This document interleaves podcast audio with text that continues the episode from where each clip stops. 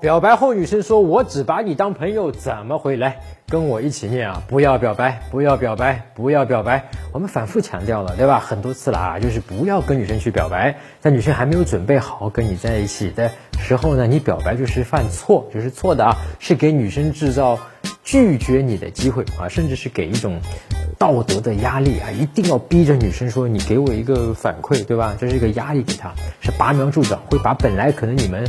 正好可以发展的那个机会给提前葬送掉了啊！好，那我们看看下面这几个回复，哪一个能够挽回局面的啊？A，我不想只当朋友。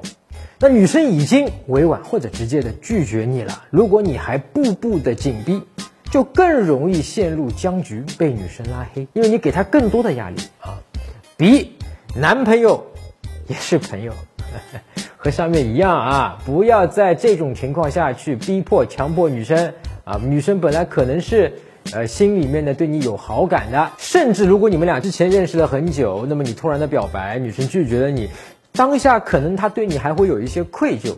如果你去强迫她去做这样的一个选择，给她压力，那么她对你的任何的这种好感，包括那个愧疚，立刻会转变成对你的厌恶啊，就是你追到她的可能性就更小了，几乎不可能了啊。我们看 C。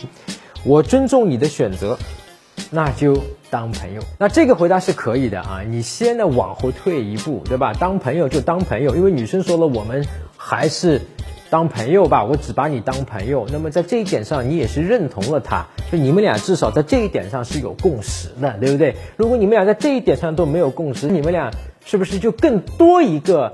矛盾呢？你懂我什么意思吗？那么现在至少在这个点上 是有共识的啊。那行，你只想跟我当朋友，那行，那我也跟你当朋友吧，我是 OK 的，我认同这一点，对吧？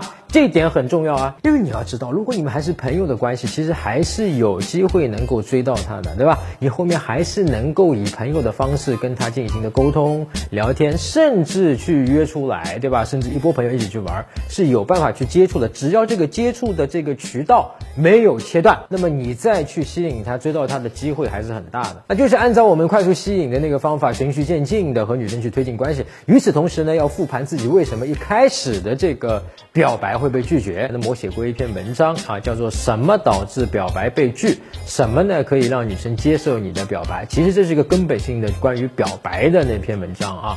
就是你可以呢关注我的微信公众号，就在微信公众号上面搜索“陈真”，成功的陈真假的真，然后回复“表白”两个字就能收到免费的。打开微信，点击上方搜索，输入“陈真”，成功的陈，再点搜一搜，那个戴眼镜的就是我。点一下这个人，点击关注公众号，你就加上我了。输入我刚才给你的关键词儿，你就能收到那篇文章了。好，我们来看第一，我刚刚开玩笑的，我后面就不用看了啊。就我刚刚开玩笑，这种方式呢，其实是一种挽回尊严，对吧？哎呦，我表白了一下，然后呢，哦，你拒绝了，我开玩笑的，你明白吧？如果你这个话什么时候说是 OK 的，就是说你跟女生去表白，前面做的很真实。在女生还没有拒绝你的时候，他还没有表达要拒绝你的那一刻的时候，你说我跟你开玩笑，可信度会高一些，女生会更容易相信哦，你可能真的是开玩笑的。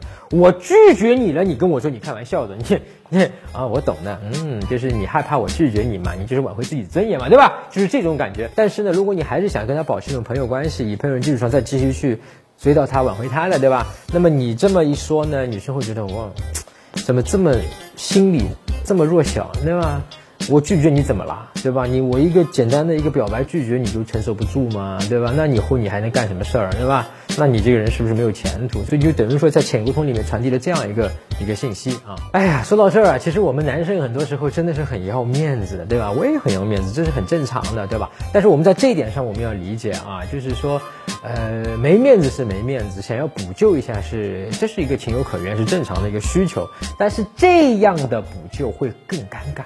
更无效，女生一看就看出来啊，可能会让你跟女生之后的相处变得更加的尴尬，对吧？